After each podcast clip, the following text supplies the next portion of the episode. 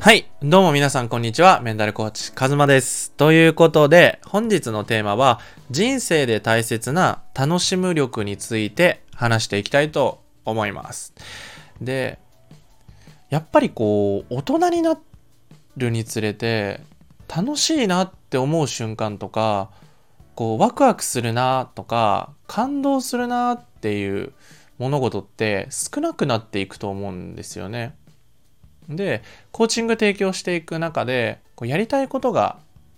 ありませんとかわからないですとかこう自分がどこに進んだらいいかわからないっていうご相談をいただいたりするんですよね。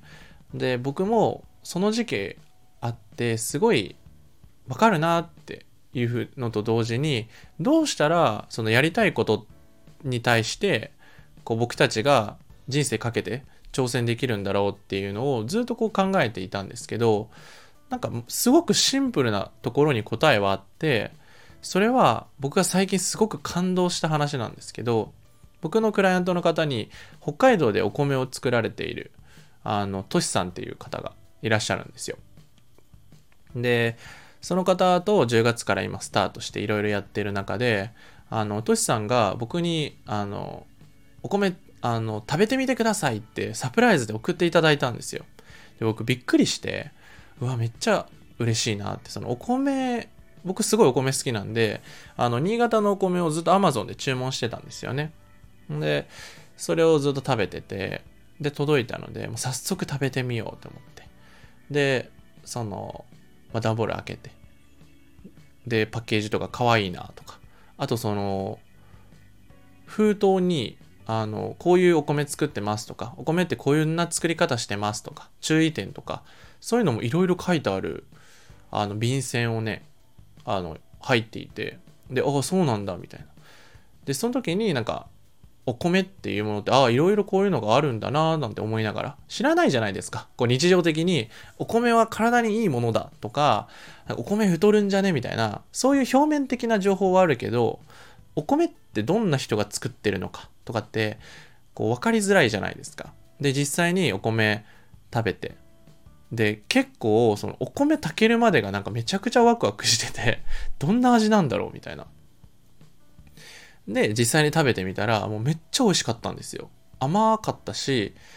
あのシンプルにお米自体が美味しかったんですけど僕がその時にすごいもうこれからは俺こうしていこうってすごく決意を決めたのはあのもう自分がお金を使うところはあの知り合いの人とかそのなんだろうチェーン店とかにお金は使わないっていうことをなんか僕心の中ですごい決めたんですよね。でなぜかっていうと今まで僕は顔の知らない方のお米もちろん美味しかったんだけど食べてたんですけど今回こうトシさんからもらったお米食べてみてすごいパワーがみなぎったんですよ。でその時にやっぱり知ってる人のものを食するとか食っていうのはこう腹を満たすとかそう生きるために食べるものなんじゃなくて心を満たすために食べるといいんだなっていうことを知ったんですよ。でこれはなんかマインドフルネスとかとすごく似ている部分で僕一時期もうめっちゃストレスで暴飲暴食して1 0キロ太った時があったんですよ。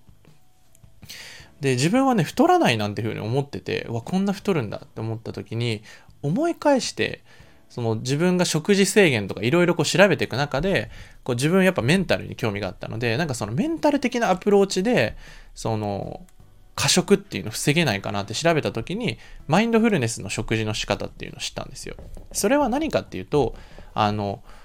飯をいっぱい食べちゃうのはあのご飯に集中してないからだよっていうふうに書いてあってでどういうことかっていうと例えばこうテレビを見ながらとかこう YouTube 見ながらとか例えばこう誰かと話しながら食べてる時ってその食事にそう100%の意識を向けてないよねっていう話があって。でそれがいいか悪いか置いておいてマインドフルネスっていうのは本当に一口一口すごく噛みしめてとか匂いを感じるとか音を感じるとかそういうふうに五感をフルに使って食事をとることによってお腹を満たすことよりも心を満たすっていうのを先に優先していくことによって食べ過ぎなくていいし自然とあの無理して痩せていかないよっていうふうにストレスをためずに痩せれるよっていう話があってで実際に僕やって本当に1 0キロ落ちたんですよ。でその時の感覚とめちゃくちゃ似てるなと思って。でだから知り合いの方とかこういろんなつながりによって出会った人にお金を使っていくことによってそのすごく幸せになれるだから僕今後トシさんのお米をリピする予定なんですけどあのもし興味あれば概要欄に貼ってあるので見てみてほしいんですけどそんな風にあの一つ一つのことを100%の意識を持って行っていくと心が満たされていくんですよね。なんとなくストレス溜まってる時っていろんなところ意識散乱しちゃっているけどでもこう一つ一つのイベントとか一つ一つの動作を自分が楽しむように自分が幸せになるために使っていく。これがあのできてないんじゃないかなって思ったんですよ。例えばお金がないからってずっと言っちゃうとかお金がないから私は楽しむことができないんだって思いがちだけど全然そうじゃないんですよね。例えば、まあ、自転車とか持ってるなら自転車でどっか行ってみて自然に触れるとか何か気になったカフェでちょっと500円ぐらいのコーヒーとか飲み物飲んだらいいじゃないですか。そういうふうにこうお金がないっていうところじゃなくて自分が自分の心が喜ばせるために自分が何ができるんだろうっていうのをあのいろいろ試作して行動していくとなんだろうなあの単純に一ついい部分としては話すことが増えるっていういろんなことを行動したりとか体験しているからあのすぐに話せれるんですよ本で読んだ知識よりも体験した方が心だったり五感が動いてるからすぐにそのエピソードが出てくるって言われていてまあ、引き出しみたいなもんですよね。ずっと開けてない引き出しって開けづらいけど、心が動いたものはすぐにこう開けやすい。だからエピソードが出やすかったり、自分が楽しむことが上手くなってくるとそのやりたいこととかもあの自然と分かってくる。そしてやりたいことを探すんじゃなくてやりたいことがこう広がっていく感じですね。例えば今回僕はお米っていうものを出会ってめちゃくちゃ感動してでそこから僕が広がったのはちょっとお米のこといろいろ知りたいなとかどんな美味しい炊き方あるんだろうとか例えば日本酒とかもそうじゃないですか。そういうなんかお米っていろんなことが知識というか興味が湧いてきた。僕の中で。いろんな品種あるけど何が違うんだろうみたいな。うん、とかこう食事っていうものにすごく興味を持った。無添加とかあのトシさんのお米無添加なんですよ。で農薬とかもあの全然使ってないとかあの教えてもらって。無添加のものだったら原すごい少ないあの肥料しか使ってないみたいなのがいろいろあるらしくて。あそうなんだ。じゃあその無添加のお野菜とか、無添加のお味噌汁とか、だしとか、も最近だし買ったんですよ。なんか、美味しいお味噌汁と、美味しいお米って最強じゃねって自分の中で思っていて。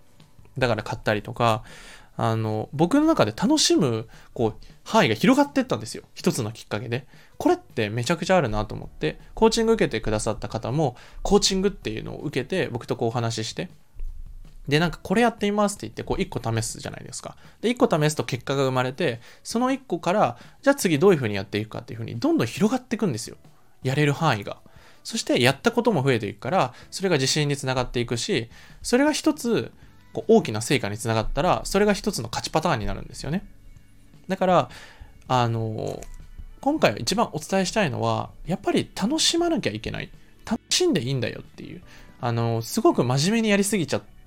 ってると、あの、やりたいことって心の部分なので、あの、これってやりたいことですかねとか、他の人に聞いてもわからないっていう同じように、自分がやりたいなって思うことを試作してって別に違ってもいいと思うんですよ。あ、これ全然違うなって。それも一つのエピソードになるし、それが自分のサンプルになるわけじゃないですか。例えば僕は、こうデザインとか、なんかこう細かいことが自分はなんかできるようになりたいと思っていろいろやったんですよ。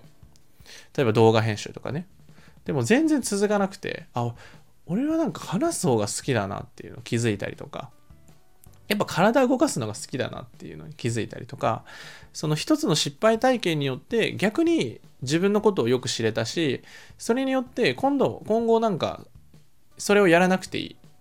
っていう風にきっぱり諦めれるので、そこがやっぱすごいいい点なんじゃないかなと思いました。なのでぜひね、皆さんも、あの、自分が面白いことないかなとか、やりたいことないかなって、あんまりこう考えすぎずに直感で動いてみてください。必ずどっかのタイミングでめちゃくちゃ自分に合うものに出会えたりとか、その自分の中で探していく中で、いろんな可能性だったりとか、いろんなものが見つかってくると思います。だから、直感だったり五感っていうのを大事にして、ぜひいろんなものを試してみてください。ということで本日はこれで以上になります。ぜひね、興味のある方は下の概要欄見てみてください。公式 LINE の方ではね、週3回コラムだったりとか、YouTube とか、そういうお知らせの動画だったり、限定企画だったりも公式 LINE で中でしか行ってないものもあるので、ぜひ興味のある方はそちらも追加ください。ということで本日はこれで以上です。ではまた。